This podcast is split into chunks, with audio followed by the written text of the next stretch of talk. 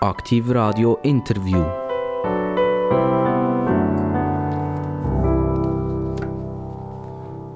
Aktiv Radio. Das Radio mit den interessantesten Leuten. Und wie ich immer sage, nicht wegen mir, sondern wegen den Gästen, die bei uns sind.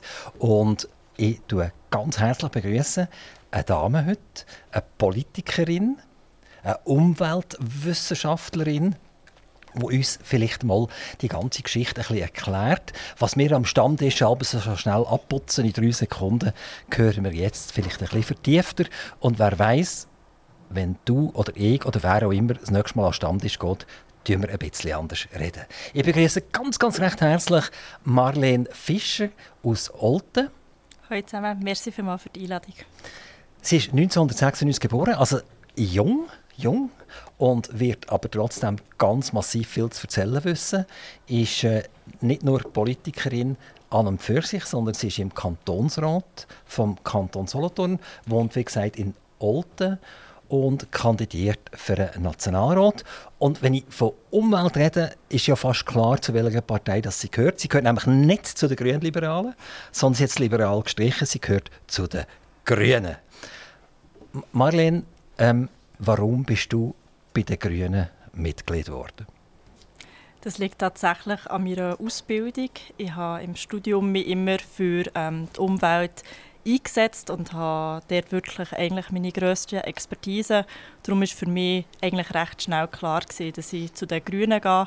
Vielleicht wieso nicht zu den Grünen Liberalen. Ich bin zwar grün-liberal, aber wirklich auf eine sehr linksliberale Art. Und aufgrund von dieser linken politischen Ausrichtung bin ich nicht zu den Grünen und nicht zu den grün-liberalen. Warum ist eigentlich jemand konservativ oder ist links oder ist sogenannt wirtschaftsliberal? Warum sind wir Menschen eigentlich nicht alle ausgewogen? Das heißt, wir schauen ein Sachgeschäft an und nach einem gewissen Entscheid fällen. Warum bist jetzt du bei den Grünen und sagst sogar eigentlich im, im linken Lager äh, von den Grünen, ich kann mir das irgendwie nicht so richtig vorstellen. Mein Leben funktioniert ganz anders. Also ich, habe, ich bin tagtäglich mit irgendwelchen Fragen konfrontiert und jeden Tag frage ich mich eigentlich, fragen, in welche Richtung will ich das beantworten, wie will ich das Problem lösen. Aber du bist in einer Partei, Grün, und darum musst du ja in eine gewisse Richtung gehen. Das stimmt überhaupt nicht. Es ist genau andersrum. Überlegen wir natürlich auch bei jeder Frage, wo ich daran gelange, was ist meine Meinung. Und ähm, ich habe einfach gemerkt, dass bei den Fragen, die mich konfrontieren, dass ich das immer aus einer Perspektive heraus mache, die sehr gut kompatibel ist mit den Grünen. Das heisst, ich bin wegen meiner Meinungen bei den Grünen und ich habe nicht meine Meinungen, weil ich bei den Grünen bin. Ich habe gelesen über dich und da steht, ich bin in die Politik gegangen, ich ausländerfindliche Plakate von der SVP habe gesehen Und es steht, und da ist äh, die Masseneinwanderungsinitiative 2014 auch noch angenommen worden und damit ist für dich klar gewesen, ich gehe in die Politik. Genau, das ist so. Ich habe im Emmental immer sehr viel von diesen SVP-Plakaten gesehen, aus den 2010er Jahren, mit diesen schwarzen Schafen, die die weißen Schafe rausgekickt oder die Plakate, wo gestanden ist, Kosovaren schützen Schweizer auf. Und es hat mich jedes Mal so aufgeregt, dass ich dann wirklich gegen jede SVP-Initiative flyern auf die Straße bin, auch schon dann, als ich noch nicht abstimmen durfte und habe mich aber relativ spät erst parteipolitisch engagieren, nämlich im Jahr 2018, als ich bei den Grünen beitreten aber doch, ähm, bevor ich beitreten bin, war eigentlich immer meine Motivation, gewesen, äh, gegen Paul, gegen die SVP-Politik zu setzen. Du hast gesagt, du hast dich aufgeregt, wo du bist durch die Gassen oder die Straßen durchgelaufen, du hast die Blockade gesehen und du hast dich aufgeregt. Und damals hast du gar noch nicht daran gedacht, dass du eigentlich die politisieren und dass du Politik aktiv betreiben aber trotzdem hast du dich aufgeregt. Woher kommt das? Ist das deine Erziehung oder ist das einfach passiert? Hast du einfach gefunden, das ist eine riesige schreiende Ungerechtigkeit? Oder woher kommt dieses sogenannte Gerechtigkeitsbewusstsein? Die Plakate waren einfach zum Himmelschreiend rassistisch und menschenfeindlich. Gewesen und ähm, ja, ich glaube, das ist für mich eine relativ naheliegende Reaktion, dass man das nicht so hinnimmt und sich gegen das engagieren. Was bei mir auch noch dazu kommt, ist, dass ich selber als Ausländerin geboren bin, dass meine Eltern selber in die Schweiz gekommen und mit Ausländerfeindlichkeit zu kämpfen hatten. Ich persönlich auch in der Schulzeit. Also ich habe immer wieder ausländerfeindliche Anfindungen erlebt und von dem her ist es für mich auch ein, äh, politisches, ein persönliches und ein politisches Thema, mich gegen Ausländerfeindlichkeit in der Schweiz zu engagieren. Genau. Deine Eltern kommen aus Deutschland und äh, du bist in der Schweiz geboren. Oder genau, du, ja. Du hast das gar nie eigentlich miterlebt, sondern du hast Deutschland nur erlebt, dank oder durch deine Eltern. Und meine ganze Großfamilie, die wir natürlich immer wieder besuchen. Was für einen Bezug hast du heute noch zu Deutschland? Also der allergrößte Teil von meiner Großfamilie lebt in Deutschland, von dem her bin ich sehr viel dort. Ähm, von dem her würde ich sagen, ich habe eigentlich immer noch einen Bezug zu Deutschland, halt eher einen persönlichen und nicht so einen politischen. Politisch ist ja Deutschland völlig anders gelagert, als wir das sind. Also wir haben eine direkte Demokratie. Du kannst jetzt hier ans Mikrofon kommen und am 22. Oktober gehst du abstimmen und du sagst, was Sache ist und was ich will. Du kannst auf Gemeindeebene abstimmen, du kannst auf kantonaler Ebene abstimmen und du kannst auch auf Bundesebene abstimmen. In Deutschland kannst du das nicht. In Deutschland kannst du zwar das Parlament wählen, und die die nachher repräsentieren. Ist das etwas, was du auch eigentlich als ungerecht empfindest, dass der deutsche Bürger zum Beispiel nicht so, wie du das kannst, an einer direkten Demokratie teilnehmen? Also ich muss sagen, ich bin ein riesengroßer Fan von unserer direkten Demokratie in der Schweiz. Ich glaube, das zeigt sich auch dadurch, dass sie im Kantonsrat aktiv dort äh, versuchen mitzuschaffen. Ich finde es ein riesengroßes Privileg, dass wir auf Gemeindeebene über Schulhaus mitbestimmen können, auf der kantonalen Ebene, ob wir wollen, dass irgendwo ein Gefängnis gebaut wird oder national zum Beispiel über einen EU-Beitritt. Ich schätze das sehr und ähm, ich, ich würde das auch sehr gerne weiterentwickeln, weil was man oft aus den Augen verliert, ist, dass in der Schweiz nicht alle das Mitspracherecht haben. Zum Beispiel Menschen unter 18 können nicht abstimmen, Menschen mit einem die keinen Schweizer Pass haben, können nicht abstimmen. Im Kanton Solothurn oder auf Bundesebene können Menschen mit einer geistigen Beeinträchtigung nicht abstimmen. Und ich würde, weil ich so ein grosser Fan bin von unserer direkten Demokratie, würde ich das gerne weiterentwickeln und machen, dass all die Gruppen in der Schweiz auch mitreden können. Marlene Fischer bei mir am Mikrofon von der Grünen, Kantonsrätin, Nationalratskandidatin und vielleicht, wer weiß, schon bald Nationalrätin. Marlene, bist du ein kleiner Streber? Ja. Schon. Hä? Weil ich habe gelesen von dir, dass du die beste Matur gemacht hast in Burgdorf. Ist das richtig? Habe ich das richtig gelesen? Das ist ja so, genau. Ich habe gefunden, es sollte da so Preisgeld ausgesetzt geben für die beste Matur und für den besten Aufsatz. Und ich habe gesehen, das ist in Reichweite. Dann habe ich gefunden, hey, das wird sich ökonomisch noch lohnen. Wieso, wieso probiere ich es nicht? Und dann hat es geklappt. Also Schade habe ich die nicht kennt, als ich jung war, weil dann hätte ich das gelernt, wie man das macht. Weil wenn ich meine Maturnoten anschaue, dann haben die nie dorthin gelenkt, um irgendeinen Preis zu bekommen oder etwas Ähnliches. Wie ist es dir denn gegangen? Also, weißt, jemand, ich hatte ja auch Leute bei mir in der Klasse, oder in der Parallelklasse, die einfach so Sachen gut waren. Die einfach immer noch gute Noten gemacht. Egal was, Mathematik, Physik, Chemie, Bio, nachher die Sprache, Geografie, whatever, oder? Haben sie noch gut können zeichnen und malen, also unglaublich. Und die sind eigentlich auch ein bisschen ausgrenzt worden. Aber nicht, weil sie jetzt zum Beispiel Deutsche wären oder, oder Kosovaren wären oder irgend so etwas, sondern weil sie einfach zu gut waren. Ist dir das auch ein bisschen passiert? Also ich muss erst mal sagen, es ist ein wahnsinniges Privileg, dass mir Sachen so ringen. Und ich hatte immer ein schlechtes Gewissen, gehabt, dass ich im Vergleich mit anderen relativ wenig gemacht habe und er gleich sehr gute Noten hatte. Und ich glaube, in der Schweiz wird einem sehr fest eingebläut, dass man nicht zu fest auffallen soll. Man soll bescheiden sein, man soll nicht zu viel wollen. Gerade als Frau soll man harmoniebedürftig sein, man soll ruhig sein, man soll zurückhaltend sein, man soll ein bisschen warten, bis einem ähm, das zugeht, das einem zusteht und man soll nicht mehr wollen als der Durchschnittsbürger oder Bürgerin. Und ich habe schon sehr mit dem gekämpft, dass wenn man mehr will als, als normal, dass, dass, dass, dann, dass man dann konfrontiert ist mit Ressentiments und auch nicht. Aber ich glaube, das ist sehr normal, weil ich finde es ja auch unfair, dass, dass mir manchmal Sachen ringer gehen als anderen Leuten. Ich muss aber auch sagen, ich bin jetzt nicht so die totale Überfliegerin. Ich habe auch mit ganz normalen Sachen Mühe. Zum Beispiel eine absolute Links-Rechts-Schwäche und mein Orientierungssinn ist furchtbar und Zeichnen kann ich jetzt also sehr schlecht. Das heisst, aber, aber, du bist ja eigentlich bei den Linken oder bei den Grünen, oder? Du solltest ja keine, nur eine Rechtsschwäche haben eigentlich. Also meine Links-Rechts-Schwäche ist wirklich nur direktional, nicht politisch. Ist das auch geografisch? Also wenn du in einer grossen Stadt bist und das nicht so recht weißt, wo du bist und, und wo du her musst? Das ist jetzt wirklich peinlich, aber ja, ich habe ein sehr schlechtes äh, auch ein geografisches ähm, Orientierungsvermögen, auch wo welcher Kanton ist, wo welche Kantonshauptstadt ist, die ganze Pöstler-Geografie ist wirklich etwas, was mir gar nicht liegt. Also wenn du Nationalrätin bist, dann bleibt dir nachher nicht mehr anders übrig, als dich mal mit diesen Kantonen ein bisschen auseinanderzusetzen, welcher wo ist und wie groß ist. Und der Kanton Solothurn, wo ja du für einen kandidierst, das ist ein ganz komplizierter Kanton, der grenzt ja an ganz viele andere Kantone her. Ähm, äh, man weiß aber nicht so genau, wo man genau ist und dann fährt man irgendwann her und dann geht man dreimal durch einen anderen Kanton durch und ist zuletzt wieder in diesem Kanton Solothurn. Ist, glaube ich, einer der kompliziertesten Kantone, die wir in der Schweiz überhaupt haben.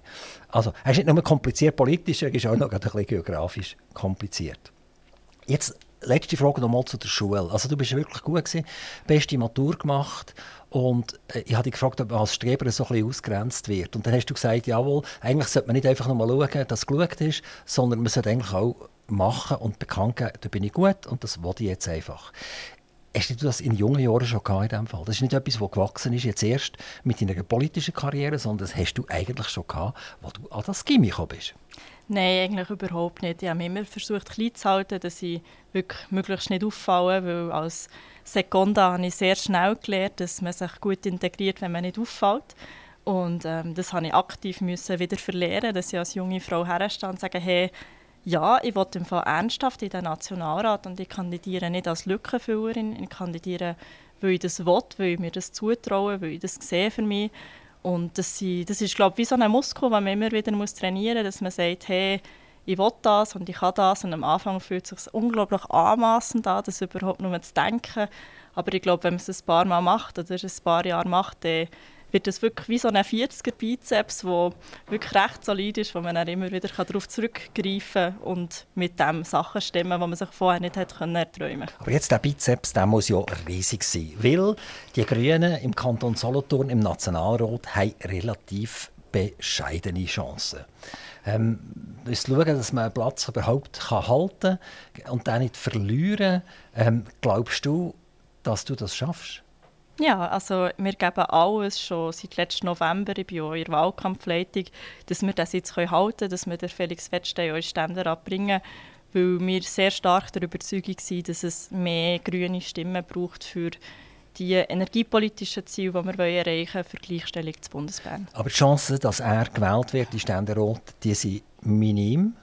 Und wenn er Nationalrat bleibt, er ist ja bisher, ist die Chance auch für dich klein, dass du Nationalrätin kannst werden Natürlich ist die realpolitische Lage so, wie sie ist. Die kann ich auch nicht ändern, aber ich probiere es ein bisschen und ich würde mich wirklich sehr freuen, wenn es für den Felix Wettstein Ständerat lenkt und für mich Nationalrat und bis zum 22. Oktober würde ich natürlich alles geben, dass das so ist.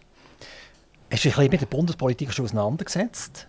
Es sind viele, die, die neu Nationalrat oder Nationalrätin geworden die der erste Tag dort hergekommen sind. Sie Treppen hochgelaufen und dann sind ihnen Tränen gekommen. Einfach, weil sie sagen, so, eigentlich bin ich mir gar nicht so recht bewusst gewesen, was ich da für ein Mandat annehme. Und jetzt ist es aber so weit. Und nachher, wo sie drinnen waren, äh, ist ihnen niemand Sali sagen, es hat sie niemand richtig gegrüßt, alle haben sie umgewuselt und so. Sie sind auf ihr Stühle gehockt und es ist eigentlich gar nicht so richtig losgegangen.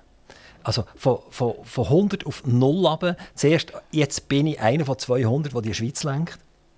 Und nachher kümmert sich eigentlich niemand mehr um mich. Jetzt kommt wieder der Bizeps. Jetzt muss man wieder kämpfen, dass man nicht nur einer von 200 ist, sondern dass man auch gemerkt wird. Ist das für dich wieder ein Problem, wieder bei Null anzufangen. Im Kantonsrat hast du jetzt schon ein Erfahrung. Du hast nachrutschen damals, ohne dass du gewählt worden bist. Oder? Du bist ja wahrscheinlich Ersatz gewesen, vermutlich, dass du nachrutschen Also, wie kannst du dir das vorstellen? Du bist jetzt in diesem Nationalratssaal und keiner kümmert sich um mich. Ja, natürlich. Ich glaube, mein ganzes Leben das ist eine Abfolge von Sprüngen ins kalte Wasser. Gewesen. Ich habe im Gimmer zum Beispiel den Schwerpunkt Philosophie, Pädagogik und Psychologie gemacht, weil ich Bewährungshelferin werden wollte, weil ich unglaublich ein Fan war von Bushido. Klammern auf, das bin ich nicht mehr. Ich habe mich wirklich verbessert in dieser Hinsicht, Klammern zu. Aber dann bin ich an die ETH Erdwissenschaften studieren, als Emmentalerin, als jemand, der überhaupt keine Ahnung hatte eigentlich von den ganzen naturwissenschaftlichen Themen. Ich bin daheim Heels gegangen und geschminkt und dachte, ich bin jetzt in der Stadt Zürich und bin dort eigentlich nur so auf Naturburschen getroffen, die gefunden haben, was willst du eigentlich hier? Und ähm, dann auch mit meinen Jobs, ich habe auf der Baustelle arbeiten, ich hatte doch keine Ahnung von Baustellen, habe relativ schnell angefangen, Baustellen leiten. Und jetzt auch mit der Politik, dort bin ich einfach reingestogelt in den Kantonsrat. Ich habe mich eigentlich noch nie vorher mit Partei oder ähm, Kantonalpolitik befasst. Gehabt. Und das ist, das ist perfekt gegangen. Von dem her habe ich das Gefühl, es ist eigentlich meine Lebensaufgabe, immer wieder ins kalte Wasser zu springen und dort lernen zu schwimmen und vielleicht noch irgendjemand aus dem Wasser zu ziehen oder ein Boot zu ziehen. Von dem her sehe ich das sehr gut, dass ich im Nationalrat den Neustart arbeiten kann. Also komme, was wolle, Marlene Fischer schafft das. Ja, wir schaffen das. Da wir, sehe ich wir, Angela Merkel. Wir schaffen das, ganz genau. Ähm, du hast einen Job, wo du dich auch um Umweltprobleme kümmerst. Also du bist eigentlich dazu da oder verpflichtet, zu schauen, wer hat wo welchen Güssel hergeschmissen und wie können wir das wieder reparieren. Das ist ja etwas, was man noch nicht so lang, wahnsinnig lang macht. Also ich selber habe ein Grundstück und auf diesem Grundstück sind 1200 Quadratmeter belastet gewesen. Und dann konnte man schauen, wir sind in die Historie hineingegangen. Damals, wo, wo die Firma aufgehört hat, das ist irgendwie äh, vor, vor 80, 90 Jahren, haben die aufgehört zu arbeiten und nachher ist nichts mehr drauf gesehen, hat das kein Mensch gestört, was man dort hergeschmissen hat. Und das Grundstück ist immer noch das gleiche Grundstück, aber Gesetze haben permanent geändert. Also sie sind immer wieder schärfer, schärfer geworden und plötzlich ist eine Sanierungspflicht auf dem, auf dem Grundstück drauf. Ähm, wenn das jetzt mehr bereicht, oder, und das kostet plötzlich wahnsinnig viel Geld, die Sanierungspflicht, ähm, und ich gehe fast Grund an dieser Sanierungspflicht, die ich jetzt auferlegt bekomme von, von den Behörden. Wie, wie schaust du das an? Ist das jetzt etwas, was halt so ist? Jetzt musst du halt, hättest du ja das Land nicht mehr kaufen hättest du ja können besser erkundigen Oder ist jetzt das, bin ich eigentlich ein Sozialfall aus diesem Grund? Jetzt sind wir gerade sehr tief abgetaucht in meine berufliche Materie als Projektleiterin für Altlastensanierungen das ist wirklich etwas, mit dem ich mich sehr viel ähm, befasse. Weil ich habe zuerst ähm, ein paar Jahre bei Gutachtenbüro gearbeitet, wo eben so Gutachten erstellen für so Standort und dann auch die Sanierung auf der Baustelle machen. Jetzt bin ich seit ähm, einem oder gut einem Jahr bei einer Baubehörde, die sich genau die Frage muss stellen muss. Das heisst, wenn ein Standort sanierungsbedürftig ist, weil Schadstoffe ins Grundwasser gelangen und dann in eine Trinkwasserfassung kommen und es nicht gut ist, wenn die Leute das ähm, trinken, wenn man das sanieren wie verteilt man dann die Kosten? Und im Altlastenrecht kennen wir eigentlich das Verursacherprinzip was ich auch sehr sinnvoll finde. Das heisst, der Verursacher muss einen grossen Teil der Kosten auch tragen. Und das finde ich eigentlich auch das richtige Prinzip. Was machen wir, wenn die Firma jetzt, bei meinem Fall, ist die Firma seit vielen zehn Jahren nicht mehr existent. Oder? Die, die Aktiengesellschaft gibt es gar nicht mehr. Also der Verursacher hat es verblosen irgendwann. Das Land ist jetzt bei mir beispielsweise, oder? und jetzt habe ich die Sanierungspflicht. Also bleibt es ja bei mir. Und in diesem Fall ist es so gesehen, dass sich auch äh, das Government geweigert hat, zum mitzahlen, obwohl es einen Altlastenfonds gibt. Aber die haben es geweigert. Vermutlich hat das etwas damit zu tun, dass der Kanton selber genug Baustellen hat, wo er den Altlastenfonds braucht. Auf jeden Fall hat man auch dort wieder müssen gehen, prozessieren, um, um, um ein bisschen an Geld herzukommen. Als letztes ist es wirklich bei uns bleiben hängen. Also ich kenne jetzt den Spezialfall nicht, aber ähm, grundsätzlich, wenn es äh, so der Fall gibt, dass der Verursacher nicht da ist und man Kosten hat, Ausfallkosten, dann werden die bei uns an Kanton überwälzt und dann an die Bundesbehörden weitergeben und dann eigentlich rückgehen an die Standorteigentümer. Der einzige Fall, wo man dem Standorteigentümer eigentlich auch einen Kostenteil überwälzt ist, wenn man muss sagen, hey, der hat eigentlich einen finanziellen Nutzen gehabt durch den Sanierungsbedarf oder durch die Sanierung auf dem Standort.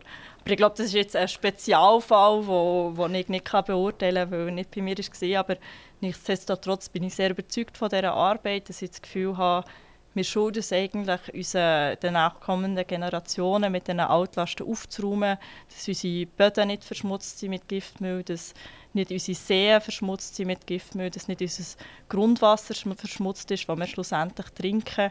Und von dem her egal wie jetzt der Einzelfall ausgegangen ist, wo, wo ich nicht damit zu tun hatte, wo ich mich auch nicht äußern weil ich die Sachlage nicht kenne und es nicht in meinem Kanton war, finde ich doch, dass, ja, finde ich, sehe ich sehr viel Sinn in meiner Bütze. Sanierungen sind ja zum Teil wahrscheinlich extrem kompliziert. Es kommt ein bisschen darauf an, was für Güssel das die Leute rausgeschmissen haben. Oder sind das, ist das mechanischer Dreck oder ist das flüssig, was sie rausgelassen haben? Ist es in tiefere Erdschichten abgegangen oder ist es oben geblieben hängen? Ähm, was ist so der Alltag von dieser Sanierung? Ist das mehr eigentlich locker, es ist nicht so schlimm, man muss ein bisschen Erden abtragen und, und gut ist? Oder ist doch das Zeugs oft tief unter? Das heißt, es gibt eine ganz teure Geschichte. Man muss leider sagen, dass Altlasten eigentlich nie eine lockere Geschichte sind, sondern dass es immer etwas ist, wo viel kostet, wo sich niemand freut, dass es so viel kostet und wo immer komplexer ist, als, als man denkt. Es gibt ja ganz verschiedene Fälle. Es gibt Fälle, wo man natürlich so wie der Stadtmist Solothurn so alte Güsselgruben hat, die man muss sanieren muss. Es gibt Fälle, wo, wo ich mich vor allem beruflich damit befasse, wo Industrien haben Abwasser in See gelassen, man dann unter Wasser belastete Seesedimente hat, die man muss sanieren muss. Es gibt aber auch ganz neue Schadstoffe, wie zum Beispiel PFAS, die in den Feuerwehrlöschschäumen waren, wo man sich muss fragen muss, wie geht man mit dem um. Und ja, Altlasten ist immer eine komplexe Geschichte. Äh, man darf das nie auf die leichte Schulter nehmen. Und es ist jetzt eigentlich nie etwas, wo, wo sich die Beteiligten freuen, dass sie jetzt Altlast auf dem Grundstück haben. Das, das nehme ich an. Wie oft wehren sich die Leute gegen solche Massnahmen? Ist, ist primär wird das entgegengenommen und dann ist man eine Nacht lang verrückt und dann macht man es halt. Oder tun sich die Leute e-, effektiv wehren dagegen und sagen, los, ich habe das nicht gewusst, es war jetzt einfach Pech ich gehe mit, dem, mit eurem Amt vor Gericht. Also die meisten Leute haben natürlich in erster Linie nicht Freude und Leute an. Und wenn man ihnen den Sachverhalt erklärt, dass sie zuständig sind, die Untersuchungen zu machen und wenn sie dann nicht verursacht haben, auch eine grosse Chance besteht, dass sie einen grossen Teil des Geld wieder zurückbekommen, dann hat man vielleicht so 80 Prozent der Fälle gelöst. Es ist aber so, dass wir für alle Verfügungen, die wir rauslösen, die so Massnahmen anordnen, ähm, Rechtsmittel können ergriffen werden von den Betroffenen, die sie dann rekurrieren das passiert ab und zu und das ist auch gut so, weil das ist ihre, ihr Recht, dass sie das dürfen. Bei mir am Mikrofon Marlene Fisch, Jahrgang 1996, junge, aufstrebende Politikerin im Kantonsrat vom Kanton Solothurn, wohnhaft in Olten und schafft beim Amt für Umwelt im Jahr im Kanton Zürich.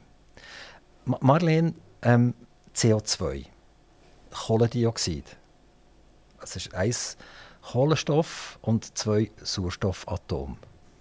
Und du hast so eine gute Matur gemacht. Kannst du mir schnell erklären, wie das genauso funktioniert mit den Elektronen und wie die, wie die zwei Sauerstoffatome an dem Kohlenstoff haben?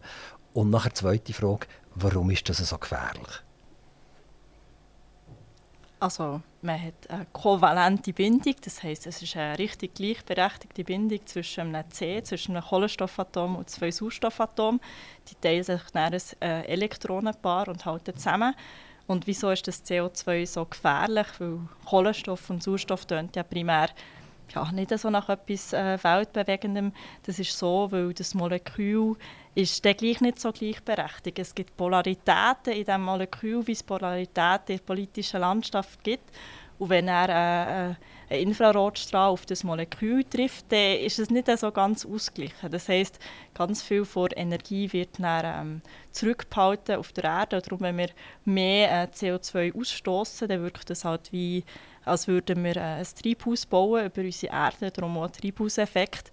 Und dann macht das CO2, dass wir dann immer wie höhere Temperaturen haben, in einem Maß, wo wir den Temperaturanstieg noch nie haben können beobachten solange wir Eisbohrkerne haben. Also die letzten 800'000 Jahre wissen wir eigentlich nicht, dass die Temperaturen so schnell angestiegen sind. Und aufgrund von, von dieser sehr rapide Temperaturänderung aufgrund von dem Pace, wo, wir, wo unser System nicht mehr mithalten können, aufgrund von dieser absoluten Veränderung, die wir haben in den Temperaturen, stehen wirklich unsere, unsere Systeme, die wir haben, unser Ökosystem vor dem Kollaps.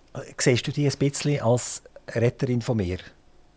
Also, ich empfinde das jetzt noch nicht so wahnsinnig und du gehst ja wahrscheinlich mit einem mega schlechten Gewissen wegen mir ins Bett oben. Was, ist jetzt wieder, was hat jetzt wieder CO2 ausgestoßen? Das ist ja furchtbar, oder? Ähm, also nicht, dass ich es nicht zur Kenntnis nehme, überhaupt nicht. Aber ich habe eigentlich kein schlechtes Gewissen. Ich tue auch nicht unmäßig viel CO2 irgendwie blödsinnig ausstoßen. Das mache ich selbstverständlich auch nicht. Aber es ist nicht so, dass ich mich den ganzen Tag von morgen früh bis zu Abend äh, frage, was habe ich jetzt wieder an CO2 ausgestoßen. Ähm, wie wie geht es dir denn? Also, schaust du eigentlich um dich herum, du bist in der Stadt oder du bist auf dem Land oder du siehst einen Traktor rumfahren oder du siehst eine Kuh, die fürzelt oder irgend so etwas. Und das ist permanent bei dir da. Oh, schon wieder CO2, oh, da ist auch CO2, ui, da kommt nochmal CO2. Ich glaube, jetzt hast du sehr auf die individuelle Ebene äh, geschaut. Und es ist nicht so, dass ich nach dem Gespräch mit dir ein schlechtes Gewissen habe und nicht mehr schlafen kann weil ich sehe, dass eigentlich der Großteil von, von den Hebel, die wir müssen umlegen müssen, sind politisch. Letztes Jahr ist eine Studie herausgekommen von ZHW, die gezeigt hat, dass eigentlich, wenn wir mit so individuellen Sachen wie nicht Auto fahren oder weniger Fleisch essen, wenn wir das alle brav machen, können wir nur 15 Prozent äh, vom CO2-Ausstoß einsparen. Für die restlichen 85 Prozent braucht es wirklich politische, strukturelle Massnahmen. Darum wollte ich auch als grüne Politik, weil ich sehe, dass die grossen Hebel, die wir müssen umlegen müssen, wenn wir unsere Energiesysteme transformieren wenn wir unser Stromsystem umbauen wollen, wenn wir wirklich eine neue Zukunft schaffen müssen wir das strukturell machen, politisch. Darum für mich ist ganz klar der Fokus auf der strukturellen, politischen Ebene. Darum bin ich auch hier als Politikerin und nicht als, weiß auch nicht, gibt es da für, als äh, jemand, der, ähm, keine Ahnung, bei Autos die Luft rauslässt oder so. Ähm, ah, du, du, du, bist nicht einer, der go, go die ankleben irgendwann auf der Straße, sondern du willst gerne Realpolitik betreiben und den Leuten etwas erklären. Ich muss sagen, die Forderungen, die zum Beispiel von Renovate Switzerland gebracht werden, nämlich, dass man im Gebäudebereich saniert, dass die Gebäude weniger ähm, Emissionen haben, die finde ich sehr gut, hinter denen stehe ich. Meine Methoden sind, wie gesagt, andere. Ich versuche, politische Lösungen zu erwirken. Darum bin ich auch als Politikerin hier. Was ich aber auch muss sagen ist, dass ähm, wir dürfen nicht immer nur alle Verantwortung auslagern und sagen, ja, okay, wir müssen es strukturell lösen, das Individuum kann das so weitermachen, wie es will. Ich finde, dass äh, wir alle unseren Teil müssen beitragen müssen, dass wir auch die 15 Prozent vom CO2-Ausstoß reduzieren können, die wir als Individuum in Hang haben. Ich finde, wir sollten weniger fliegen, wir sollten unsere Gebäude besser bauen, wenn, wenn wir das können, wenn wir das in Hang haben. Wir sollten weniger Fleisch essen, wir sollten mehr recyceln. Ich finde, da braucht es von, von beiden Seiten, von der Bevölkerung, ähm, ein Dahinterstehen, ein Mitmachen, aber vor allem auch von der Politik, das Umlegen der grossen Hebel. Es gibt ja in der Tierwelt Beispiel, wenn ein Volk zu gross wird, dann hört es auf wachsen, dann wird es einfach bleibt es. Oder, oder sogar, es gibt ganz böse Tiere, die einander sogar gegenseitig auffressen, weil sie einfach zu gross und zu mächtig sind. Jetzt in meinem Leben ist natürlich sehr viel passiert. Also ich habe natürlich fast eine Verdopplung von der Erdbevölkerung miterlebt in relativ kurzer Zeit. Ähm, wie, wie, wie stehst du zu dem, dass die Menschheit eigentlich äh, wächst und wächst und wächst und wächst? Könnte man da irgendwie irgendwann einen Hebel ziehen, dass die Menschheit nicht mehr einfach wächst und wächst? Das ist nicht unser Problem. Das Problem ist, wie wir leben. Es ist ein Ressourcenproblem und nicht ein Problem von Anzahl Menschen.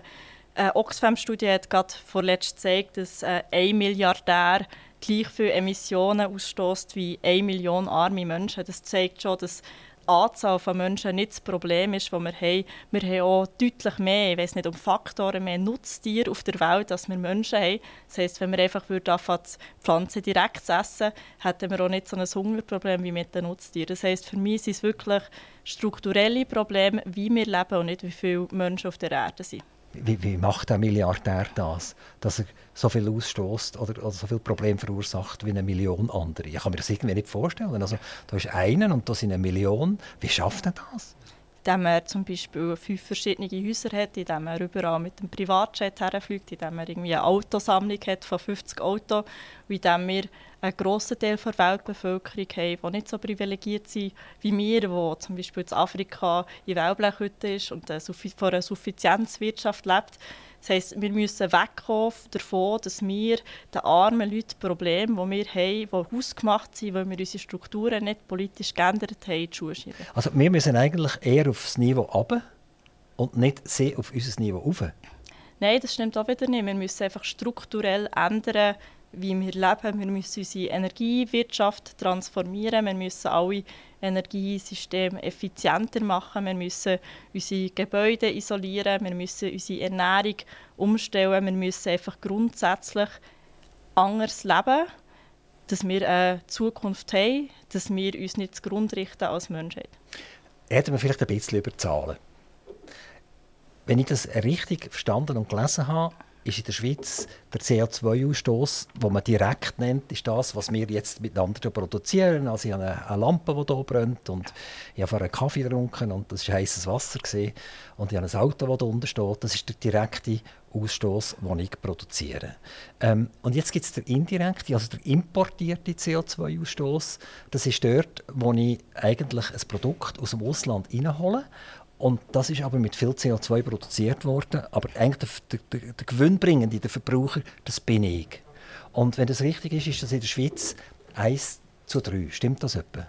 Also ich glaube, der ähm, pro Kopf Emissionen an CO2-Äquivalent sind 14 Tonnen pro Person und ich glaube, ähm, die direkten sind 4. Das heisst, der Faktor stimmt etwa. Kopfrechnen kann ich auch nicht also, so gut. mit dieser guten Matur. Ja. Also, gut. Äh, also das heisst, gehen wir mal von dem aus drei Teile sind importiert und ein Teil den wir effektiv direkt ausstoßen. Und wenn, wenn ihr diskutiert untereinander, dann redet ihr eigentlich nicht nur ausschließlich über den direkten CO2-Ausstoß, sondern ihr redet über, über den Gesamtverbrauch an CO2, den ich als Person habe. Also wenn ich jetzt äh, äh, ein Kompi importieren aus China und da ist in einem Kunststoffgehäuse hat der Öl verbraucht und das Öl hat CO2 ausgestoßen, aber letztendlich der Nutzen von dem Kompi ist bei mir auf dem Pult. Und das wäre so ein typisches Beispiel für eine importierte CO2-Emission. Ist das richtig? Genau, ja. Oder das Steak in Brasilien, das wir hier essen. Genau, also eins zu drei. Das bedeutet eigentlich, dass das, was wir hier direkt machen, ist gar nicht so wahnsinnig schlimm ist sondern schlimm ist das, was wir importieren. Also wir müssen bei beidem ansetzen. Wir müssen an unseren importierten äh, Emissionen arbeiten und bei uns intern. Was können wir beim Import ändern? Also, vielleicht wir, schauen wir vielleicht schnell, mal schnell die kritische aktuelle Situation an.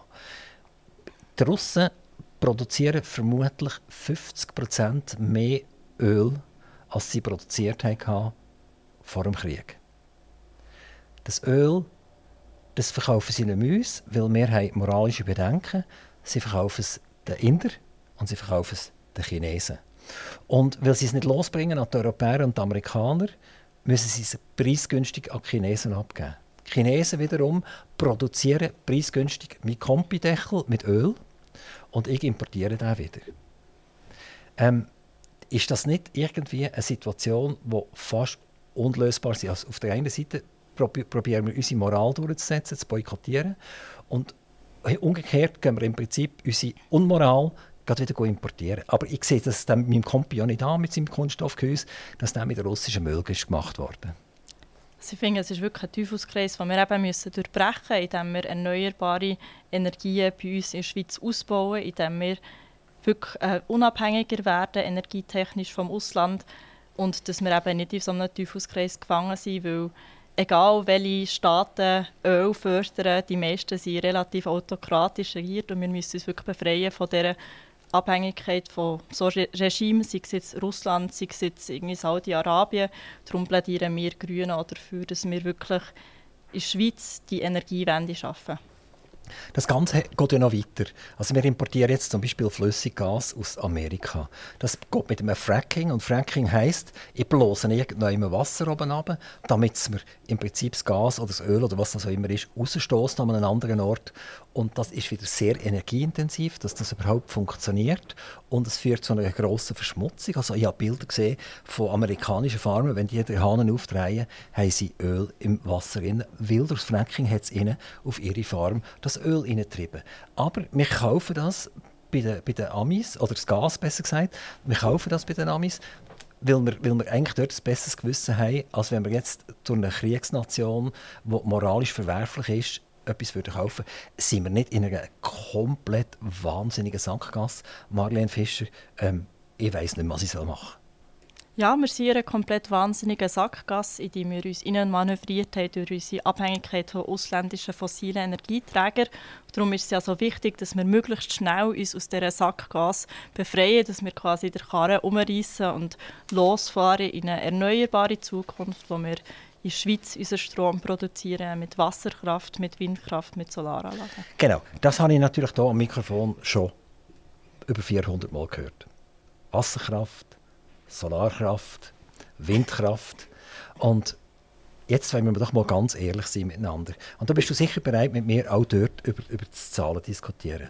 Also 75 Prozent, gehe ich jetzt mal davon aus, ist irgendwie fossil und 25 Prozent ist irgendwie äh, nicht fossil. Von der Gesamtenergie, ich rede jetzt nicht nur vom Strom, sondern einfach die Energie, die wir verbrauchen. Wir müssen also 75 Prozent fossil ersetzen. Wir haben ein weiteres Problem. Wir haben in der Schweiz, für mich Gott sei Dank, haben wir Frühling, Sommer, Herbst und Winter. Also wir haben hier verschiedene äh, Klimasituationen. Im Winter haben wir kalt und im Sommer haben wir warm. Im Sommer, wenn wir warm haben, dann brauche ich eigentlich relativ wenig Energie, weil ich habe fast immer Badhose an. Und im Winter, ich bin ein Gefröhrli, dann muss ich den dicken Pulli anlegen und meine Heizung habe ich nicht so gerne, wenn es nur 19 oder 18 Grad ist bei mir in der Wohnung. Also auch dort komme ich wieder in ein unlösbares Problem. Ich weiß nicht, wie ich 75 Prozent der fossilen Brennstoffe ersetzen soll. Und wie soll ich mein Leben verändern, dass das überhaupt möglich ist? Das ist eine sehr gute Frage. Also erstens müssen wir nicht 75 Prozent von von Energie ersetzen, von den fossilen Brennstoffen, weil die sind sehr ineffizient. Das heisst, wenn man Öl in einen Motor, in eine Heizung hineinlässt, hat man eigentlich sehr viel Energieverlust zum Wärme produzieren. Die, äh, Klasse, also die neuen äh, Methoden zum Wärme produzieren, zum Beispiel Wärmepumpen oder Grundwasserwärmepumpen, sind sehr viel effizienter als äh, Ölheizungen. Das heißt, wir brauchen nicht gleich viel Energie, wenn wir alle fossile Energie ersetzen. Weil wenn wir alles elektrifizieren, haben wir eine sehr viel effizientere Umwandlung von diesen, von diesen Entschuldigung, Energieformen in Wärme. Zum Beispiel Wärmepumpen haben sogar äh, Wirkgrad mehr als 100 Prozent, weil sie aus Strom mit Grundwasser oder Erdwärme mehr Wärme machen. Das heißt, die Systeme sind unglaublich viel effizienter. Darum glaube ich sehr, dass uns da die Dekarbonisierung aus dieser Sackgasse wird herausführen Und das andere, was du angesprochen hast mit den Jahreszeiten, ja, das ist so. Wir müssen vor allem im Winter schauen, dass wir unsere ähm, Versorgungssicherheit können gewährleisten können. Ähm, man muss sehen, es ist ein kontraintuitiv, aber Solaranlagen sind im Winter am effizientesten, weil ihre Effizienz hängt nicht nur davon ab, wie viel Sonne scheint, sondern sie sind auch effizienter, wenn es kalt ist, zum Beispiel in den Bergen. Und in den Bergen hat es im Winter sehr viele Sonnentage, wo, ähm, wo kein Niederschlag ist, wo kein Nebel ist, wo die Solarpanels am allereffizientesten können produzieren können. Was wir auch haben im Winter ist mehr Wind. Das heisst, wir brauchen gerade für die Winterstromlücke zu füllen, brauchen wir mehr Windkraftwerke. Wir brauchen auch unsere Wasserkraft stark. Wir brauchen effizientere Pumpspeicherlösungen, wie wir jetzt haben. Und wir brauchen auch zum Beispiel Batteriespeicher, die wir müssen ausnutzen müssen, dass wir die, Energie, ähm, die Energieversorgung im Winter können also sicherstellen können. Ich, ich habe jetzt absichtlich nicht unterbrochen, weil bei ein paar Sachen bin ich natürlich überhaupt nicht einverstanden. Gewesen. Also ich nehme jetzt beispielsweise einen Luft-Wasser-Wärmetauscher. Und ich nehme ein Haus mit einem Radiator. Der Radiator muss mit 50 bis 70 Gradigem Wasser beschickt werden. Die Effizienz von einer Alternativheizung hört bei vielleicht etwa 30 Grad äh, fängt sie an hören. Bei 40 Grad ist sie fast ganz am Ende und wenn man sie weiter aufzückelt, dann braucht es Strom, also es klopft und tätscht. Da muss man natürlich auch die Heizungen in diesen Gebäuden dementsprechend bauen, dass sie ausgelegt sind. das heisst, du musst in allen Häusern alle Radiatoren ausreißen. Also Luft, Wasser geht nicht mehr in Radiatoren, sonst müssen alle Bodenheizungen rein. Das heisst, sanieren, komplett Sanierung. Ich weiß nicht, ob alle Gebäudeeigentümer mit dir einverstanden sind. Und jetzt bin ich aber noch nicht ganz fertig. Ähm, ein Luft-Wasser-Wärmetauscher braucht 25 bis 30 Prozent Strom pro Kilowatt. Also wenn er eine Kilowattstunde produziert, braucht er ein Viertel bis ein Drittel Strom. Je kälter das es wird draussen, je ineffizienter wird der Luft-Wasser-Wärmetauscher. Und es passiert sogar das Umgekehrte. Und jetzt wird es ganz spannend. Wenn du in einer Gegend wohnst, wo einigermaßen viel Luftfeuchtigkeit ist, dann hast du eine permanente Vereisung vom Splitgerät, das von außen ist.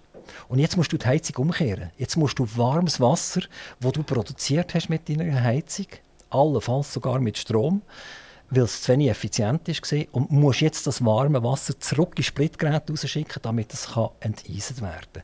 Also es ist einfach nicht fair, wenn man heute von Luftwasser Heizungen redet, die mit Splitgeräten funktionieren, wo man einfach sagt, jawohl, das ist so, die haben 100 Prozent äh, oder, oder noch mehr Leistung da muss man bringen. aber unterscheiden. Es gibt Grundwasserwärmepumpen, es gibt Erdwärmesonden, es gibt die Luft-Wasser-Wärmeduschen, die wir angesprochen haben.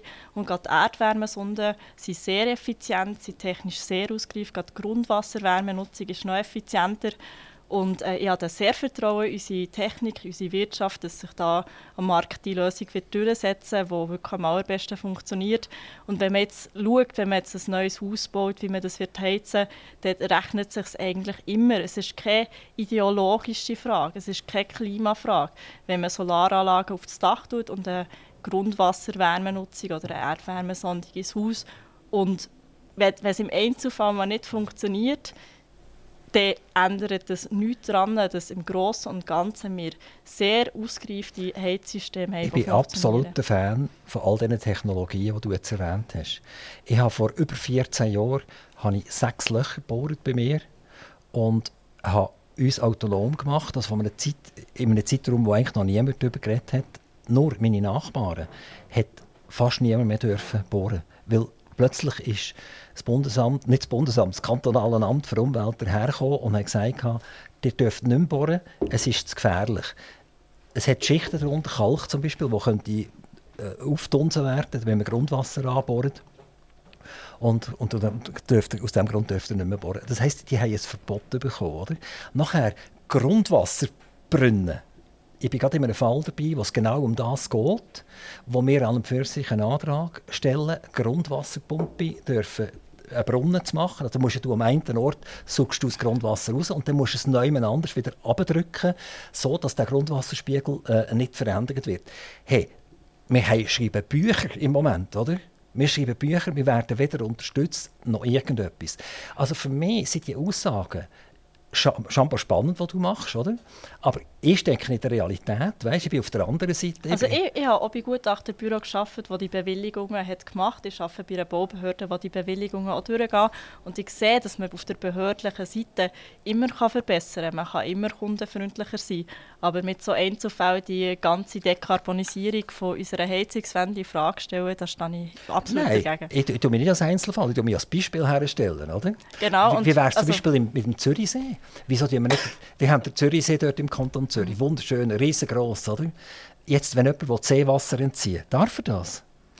bin mir nicht ganz sicher mit den Konzessionen für Privatpersonen. Was passiert ist, dass der Zürichsee für Trinkwasserversorgung äh, genutzt wird. Was auch passiert ist, dass äh, die Stadt Zürich abklärt, wie man kann innovativ die Stadt Zürich kühlen mit dem Klimawandel als Klimawandelanpassung, dass sie Seewassereinleitungen im Sommer durch die Stadt um die Stadt zu kühlen. Also könnte man im Sommer könnte man eigentlich Seewasser brauchen zum Kühlen also und, und, im Winter könnte man es wieder brauchen zum Wärmen. Wir müssen sehr innovativ sein mit all den erneuerbaren Möglichkeiten, die wir haben. Bei Stadt Zürich weiss ich jetzt gerade, dass diese Sachen in Abklärung sind und ich glaube, man hat sich viel zu lange das nicht überlegt. Jetzt sind wir an einem Punkt, wo wir alles wissen sollten, weil wir sollten netto null sein bis, früh, äh, bis spätestens 2040, dass wir noch irgendeine Chance haben. Man hat das alles verschlafen und jetzt sucht man dringend nach Lösungen, die, die da sind, die ich auch wirklich an unsere Wirtschaft glauben, dass da sich das wird entwickeln Und klar, es ist nicht einfach, wenn jetzt äh, alle gleichzeitig auf die neuen Technologien wollen setzen ja, gerade Meine Eltern haben eine Grundwasserwärmepumpe eingesetzt und Solaranlage aufs Dach da letztes Jahr, also wegen, während dem Angriffskrieg von Russland auf die Ukraine. Und es ist ein wahnsinniger Run, jetzt plötzlich, auf all die Technologien. Und wenn man einfach schon vorher hat angefangen hat, all das zu machen, dann wäre jetzt auch nicht alles gleichzeitig. Und ich glaube, nur mit, ähm, ja, dass, dass es jetzt nicht so ganz einfach ist, darf man nicht den Kopf ins Sand stecken und sagen, die Ölheizung funktioniert doch viel einfacher und ich habe Probleme mit den, mit den Bewilligungen, ich mache das jetzt nicht. Wir müssen jetzt wirklich vorwärts machen mit der Energiewende, auch wenn es nicht immer ganz einfach ist. Ich behaupte, es wird noch viel schlimmer mit dem Import von China in Zukunft. China hat 24 Atomkraftwerke im Bau, Indien 8, Türkei 4 und so weiter und so fort, oder? Wir fahren unsere Atomkraftwerke zu Boden. Das heisst, wir müssen noch mehr Energie ersetzen, weil die Atomkraftwerke sind. In Deutschland dort sind wir ja besonders intelligent gewesen. Man hat die Atomkraftwerke abgestellt und produziert zeitweise 40 Prozent vom gesamten Stromverbrauch mit Kohle. Das darf natürlich nicht passieren. Aber das ist jetzt passiert. Weißt, das ist jetzt wieder nicht ein Einzelfall. Es ist passiert. Die Deutschen produzieren einen grossen Teil von ihrem Strom mit Kohle. Die haben vor x Jahren aufhören mit der Kohle und jetzt sind sie noch viel mehr drin, als sie vorher waren. Wie paradox ist denn so etwas? Excuse. Ja, also ich finde, wir müssen jetzt wirklich alles geben, dass wir die Energiewende schaffen können. Wir brauchen eine Zubauoffensive im Solar. Wir müssen wirklich auf jedes Dach eine Solaranlage machen, wie es die Grünen fordern. Wir müssen jetzt wirklich so fest wie möglich Tempo machen, dass wir einen möglichst grossen Zubau haben an erneuerbaren Energien, dass wir die Lücken auch schließen können. Was du ansprichst, ist wichtig. Was auch wichtig ist, ist ähm, die Suffizienz, dass wir einfach auch weniger Strom verbrauchen, dass wir weniger Energie verbrauchen in unseren Gebäuden, weil wir sie weniger heizen. Und ich glaube, dass wir in der Schweiz ähm, unsere Atomkraftwerke ähm, noch sollten laufen, solange sie noch sicher sind, auch wenn es nicht wirklich rentabel ist, aber aufgrund von der, von der Emissionen. Ich habe ganz viele Leute, und das ist jetzt kein Einzelfall, um mich herum, die selbstverständlich genauso bewusst sind, wie du auch bist. Sie probieren möglichst wenig CO2 zu produzieren. Sie haben sofort, wie deine Eltern, auch umgeschwenkt und gesagt, Solar rauf. Und ich will auch Batterien haben, weil, weil ich gerne den Strom können bunkern damit ich nachher Nacht, wenn mein Auto heimkommt, mein Elektroauto, das auch kann laden kann, dann, wenn keine Sonne mehr ist. Die Probleme sind gewaltig. Welches ist das Problem Nummer eins? Das Problem Nummer eins durch den Hype, den Politik aufgestellt hat jetzt, ist das Zeug einmal schweineteuer geworden. Zweitens haben die, die das installieren, keine Zeit. Drittens kommen ganz viele Energiebetreiber und sagen, du kannst gar nicht zurückspeisen, weil im Moment ist das Quartier überlastet, es sind zu viele Solaranlagen installiert worden. Einspeisung ist leider nicht mehr möglich. Du sprichst einen sehr wichtigen Punkt an. Wir müssen wirklich möglichst schnell an unsere Stromnetz ausbauen, dass sie passen zu dem dezentralen, erneuerbaren Energiesystem, das wir aufbauen wollen. Momentan haben wir ein sehr zentralistisches Stromsystem. Das heißt, wir sind ausgelegt, dass wir ein Kraftwerk haben, das Strom einspeist zu ähm, Menschen, die es dann auch brauchen. In Zukunft wird das nicht so sein. In Zukunft wollen wir bidirektional laden mit Elektroautos, dass die als äh, temporären Speicher können dienen können. Wir wollen PV einspeisen. Das wird äh, alles ähm, sehr viel dezentraler und wir müssen jetzt wirklich, das ist auch etwas, was wir verschlafen, das Stromnetz ausbauen, dass genauso unschöne Sachen nicht passieren, dass zum Beispiel Solaranlagen nicht können ans Netz gehen weil das Netz noch nicht ready ist. Also, du hast jetzt x-mal gesagt, wir müssen, wir müssen, wir müssen. Und wenn ich das zusammenzähle und unten dran ein Strichchen mache, dann kommt dort eine riesengroße Zahl raus.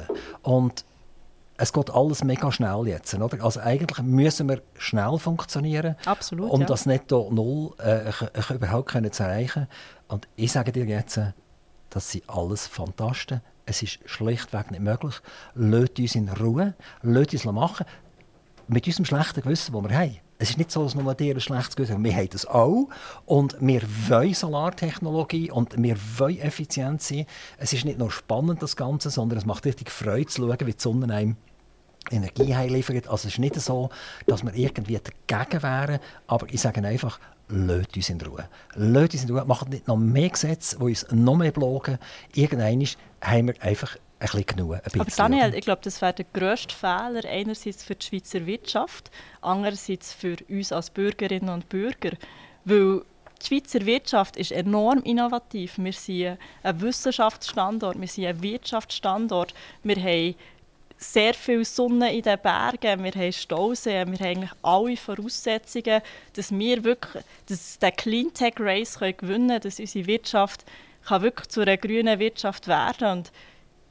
Ich sehe nicht, wieso man die Wirtschaft nicht in eine prosperierende Richtung drücken Ich sehe nicht, wieso man die Wirtschaft in Ruhe zugrunde gehen und auf fossile Energieträger setzen Das ist nicht meine Vision. Ich bin jung, ich will die Zukunft unserer Wirtschaft in der Schweiz wirklich mit erneuerbaren Ressourcen funktioniert, wo wir wirklich ja, sehr viel Innovation haben in diesem Bereich und wir haben auch die Fachkräfte und das Wissen, das zu machen. Darum sehe ich überhaupt nicht, wieso man die Wirtschaft in Ruhe zugrunde gehen sollte.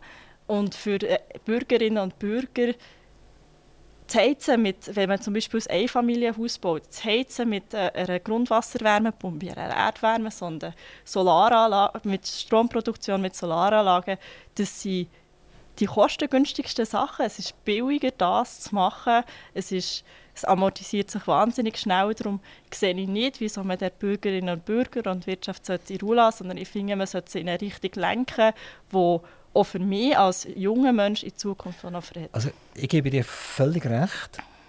Ich hatte ja gesagt, ich persönlich bin absoluter Fan von all diesen Technologien.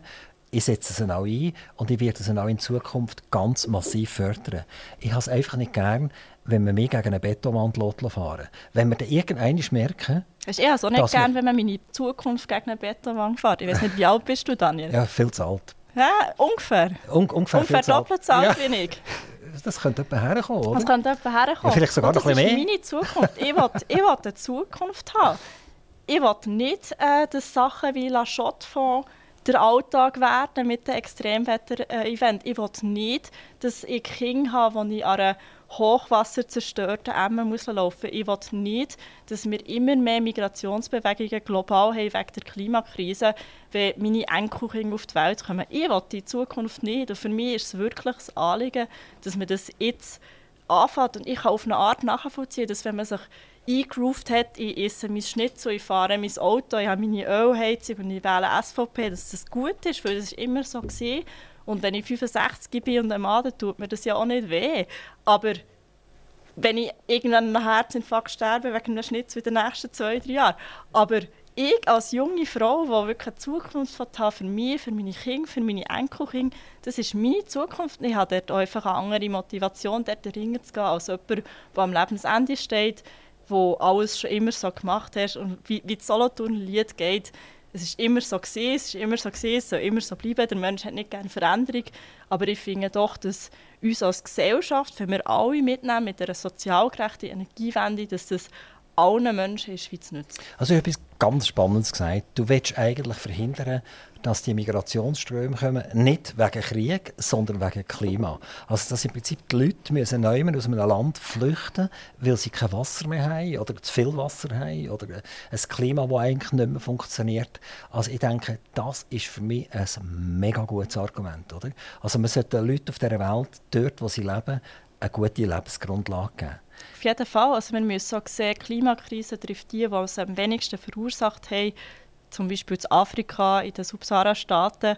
Am allerschlimmsten. Wir haben Dürren, wir haben Ernteausfälle aufgrund des Klimawandels, wir haben Konflikte, die angeschürt werden, weil die Leute nicht mehr zu essen haben. Wir haben Regime, die sich ähm, destabilisieren, als indirekte Folge wegen, wegen der Klimakrise. Wir, wir, werden, wir haben schon jetzt, wir werden in Zukunft noch sehr viel Flüchtlinge haben, Flüchtlingsströme wegen indirekten Folgen der Klimakrise. Und ich finde, das sollten wir ähm, versuchen zu einzugrenzen, dass die Menschen nicht müssen flüchten müssen, dass sie dort, wo sie daheim sind, können ein gutes Leben haben, das nicht zerstört wird, wenn wir mit unseren Benzinautos fahren.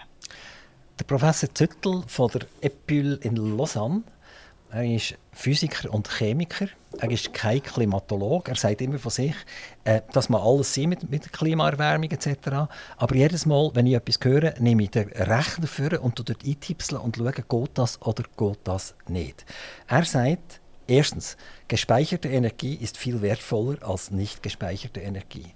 Und er kommt dann in seinen, äh, in seinen Schriften zum Schluss, dass er sagt, wenn wir jetzt zum Beispiel wollen, für den Winter genug Wasserstoff bunkern, sind wir dermaßen ineffizient, weil wir müssen zuerst Strom herstellen und dann müssen wir den Wasserstoff herstellen, dass man dermaßen brutal viel Energie verliert dabei, dass wir ineffizienter sind wie mit fossilen Brennstoff. Er sagt aber nicht weiterhin fossile Brennstoff. Also er ist ein Verfechter vom Aufhören von den fossilen Brennstoff.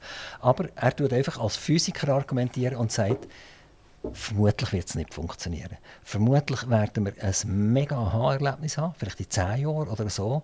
Und dann tun wir nachher alles kaputt machen, was wir uns jetzt aufgebaut haben, nur weil wir zu schnell und zu wenig effizient vorgegangen sind. Daniel, weißt du, was die billigste Energie ist? Die, die man nicht verbraucht. Die, die man nicht verbraucht, genau. Genau, also ist auch das nicht das erste Mal, oder? Das ist, das ist definitiv so, genau. Das, das, ist, das ist der erste Punkt. Und der zweite Punkt bin ich völlig bei dir. Wir müssen vor allem auch Winterstrom produzieren mit äh, Solaranlagen in den Bergen, mit Windkraft im Winter, mit ähm, Speicherkraftwerken, wo wir dann wirklich Strom können machen können. Und zusätzlich müssen wir noch ähm, Strom speichern und wieder freisetzen, wenn das ineffizient ist. Wir müssen aber vor allem unsere Gebäude besser isolieren. Das heisst, dass dort auch wieder durch Gebäudesanierungsmaßnahmen, wenn wir effizienter heizen, wenn wir die Energie gar nicht erst brauchen, dann geht es auf. Auch dort, ich kann dir immer mal wieder recht geben, muss dir einfach ein bisschen widersprechen, dass ein Wind, ein Windkraftwerk zum Beispiel, 120 Meter hoch, und das ist noch nicht gross, also es gibt solche, die über 200 Meter hoch. Aber bei einem 120 Meter hohen kann, kann ein Wind äh, sein, der bis zu 86 Meter groß ist er braucht einen Sockel mit 700 Tonnen Stahl. Er braucht äh, äh, er, er, produziert Lärm, er macht wuff, wuff, wuff, wuff. Das hörst du extrem weit. Also wenn du in der Nähe wohnst, dann drehst du durch, kannst dein Haus gratis verkaufen. Das heißt, es will das Ding niemand haben. Man probiert jetzt Gesetz zu machen, wo man sagt, die Windturbine muss mindestens sechsmal so weit weg sein vom nächsten Haus, wie sie hoch ist. Dann können wir es gerade aufhören. Da gibt es keine einzige Windturbine mehr wahrscheinlich in der Schweiz.